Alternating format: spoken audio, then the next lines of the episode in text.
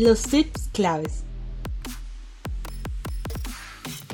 Buenos días a todos. Hoy, como todas las mañanas, camino a la, oficina. Bueno, tengo varios minutos para poder conversar con ustedes, para poder platicar. Ayer pasaron dos cosas muy importantes. Una, mi hija me anunció que después de haber estado un mes en su trabajo le iban a dar un, un aumento de sueldo. Para comenzar, ella es muy joven, tiene 16 años. Aquí en Estados Unidos uno puede comenzar a trabajar desde los 15, me parece, con permiso de los padres. Este verano ella quiso tomar un trabajo y consiguió uno de los mejores trabajos que podría haber tenido porque a ella le gusta mucho el café, así que está de barista en un, establecimiento que sirve café orgánico y un montón de cosas bastante bien. Y me gusta dónde está, me gusta la gente con quien trabaja. Y bueno, y ayer le dieron la noticia que le iban a dar aumento de sueldo. Entonces, hablando con ella, le digo, bueno, hija, primero que nada, nadie nunca recibe más de lo que vale. Y esa es una frase muy, muy importante, porque todos los que trabajamos para otras personas cuando queremos pedir un aumento de sueldo, cuando queremos, y ni siquiera pedir, simplemente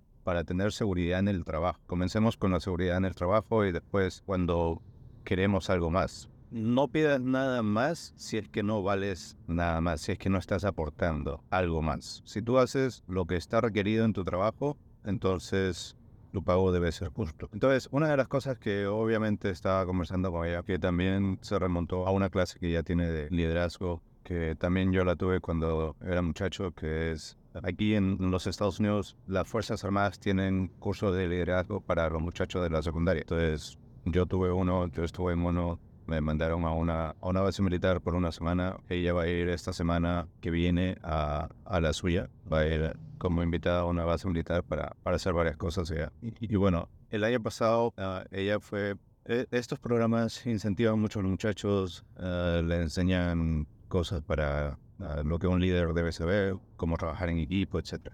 Pero lo bonito es que le haya pasado en la ceremonia de premios de la escuela. Sus, sus dos profesores la habían nominado a ella a recibir un premio siendo la mejor de su grado. Y claro, cada, grado de secundaria tenía un, uno o dos, pero ella fue nominada y ella no sabía. Entonces se lo repetí en esa época, el año pasado, cuando recibió ese premio. Le digo, las personas que tú estás debajo, ¿no? Las personas que que tú formas parte de su equipo, deciden premiarte porque tú das más. Entonces, y nunca, las cosas cuando uno quiere, en vez de pedirlas, tiene que darlas. Y es algo muy importante que yo mismo he hecho siempre en mi carrera y, eh, y a medida personal y en todas las cosas que estoy envuelto. Antes de pedir hay que dar y hay que dar en gran cantidad. En el caso de mi hija, dio su tiempo, dio en el trabajo. Si le piden venir un domingo, va un domingo. Si le piden ir un sábado, va un sábado, si no le toque.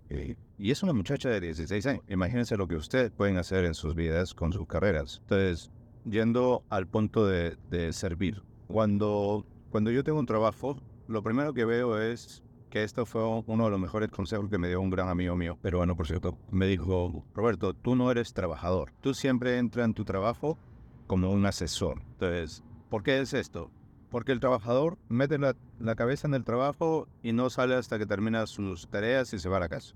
El asesor, aparte de hacer su trabajo, primero analiza lo que está pasando alrededor de él o de ella y simplemente ve todo lo que está pasando y ve cómo mejorarlo. Y después se pone a trabajar a arreglarlo o a mejorar. Entonces, bajo ese, bajo ese criterio, yo siempre, yo siempre he subido de puestos sin querer, porque simplemente al lo que pasa es algo muy curioso. Cuando tú te haces cargo de algo y mejoras algo, o no te haces cargo, sino cuando tú encuentras manera de mejorar algo, las personas que están al mando, las personas que están sobre ti, ¿no? los dueños de la empresa, en este caso, o los supervisores, ven un gran potencial en ti y te hacen cargo de eso. Porque si tú eres el primero que lo viste y propones cómo resolverlo. Y es más, a veces lo comienzas a resolver sin que te lo pidan. Ya eso te va ganando el campo. Así estés entre todos los que hacen lo mismo. Claro, eso también va a un costo de envidia, hay que hablar la verdad. La persona que sobresale casi nunca siempre es bien vista por el resto porque todo el mundo dice, ah, yo llevo aquí tantos años o yo llevo aquí tanto tiempo y, a mí no me dan lo que le dan a este, ¿no? O a esta. Bueno, porque no hace lo mismo que ellos. Y a mí me ha pasado mucho que yo llevo a un trabajo, lo primero que hago como buen asesor es analizar todo aprender los procesos de la empresa, ya sean muy pequeños o muy complejos. Ver, si me piden, si me dan mi descripción de trabajo y me dicen, haz de aquí a aquí, yo veo cómo puedo hacerlo mejor. Y también, a medida que uno va madurando, también se da cuenta que el empujar mucho a veces también es malo porque la gente está puesta en las maneras como hace las cosas. ¿Cómo mejorar? ¿Cómo hacerlo? Muy posiblemente te lo den para que lo hagas. Otra cosa también que tiene que ser muy bueno, un consejo muy, muy grande que yo les doy es, nadie puede ser un buen líder si no es un buen seguidor. Cuando yo llego a una, a una posición o cuando he estado en posiciones nuevas, la persona que está arriba mío, yo no, la, yo no trato de pasar por encima de su cabeza, al revés. Yo lo engrandezco a él por mi trabajo. Y la lealtad de un súbdito a un jefe y de un jefe a un trabajador tiene que estar. ¿Por qué? Porque al final ellos son los que deciden. Te guste, no te guste, te parezca justo, no te parezca justo, porque eventualmente si tú quieres ser jefe, tú vas a querer esa persona leal debajo tuyo. Y ese tipo de liderazgo hace que la gente sea leal hacia ti, porque tú nunca estás pisando las cabezas de nadie para subir. Y como le dije a un jefe hace poco, le dije, yo no quiero tu trabajo, porque claro, en una de las conversaciones salió, oh, tú estás haciendo muchas cosas, y yo le digo, yo no quiero tu trabajo, yo quiero crearme un propio puesto que está o al mismo nivel que el de él o más arriba o más abajo, eso no importa, pero yo creo. Entonces, siguiendo al tema principal, cuando uno da y da en gran manera, especialmente las personas que están a cargo, como los jefes, los dueños de la empresa o quien, quien esté hasta en un proyecto personal que tienes amigos haciéndolo, la persona que está al mando, la persona que está a cargo, le gusta eso, quiere trabajar con personas así. Y otra cosa, un trabajador, que esto es sumamente importante y esto yo creo que puede ser la clave porque yo siempre subo bastante en las cosas que yo hago, un trabajador se le paga por dos razones, por su tiempo o por su conocimiento. Si tú eres la persona que está gastando su tiempo y solamente hace lo indispensable, lo mínimo esencial,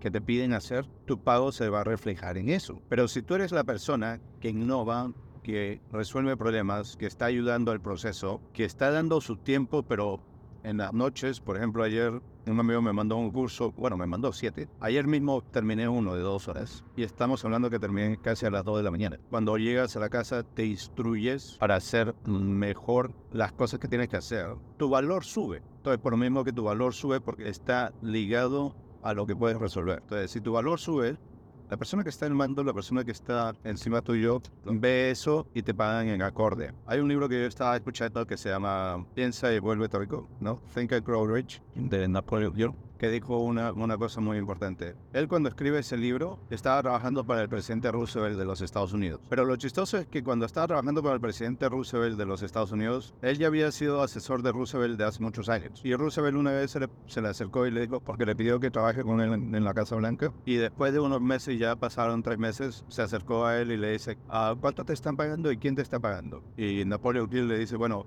eso mismo me gustaría hablar con usted, pero porque todavía no me han pagado nadie, ni sé a quién reporto. Simplemente vengo a hacer y vengo a ayudar. Y lo he estado haciendo por años y no le he pedido un centavo, así que no voy a convencer ahora.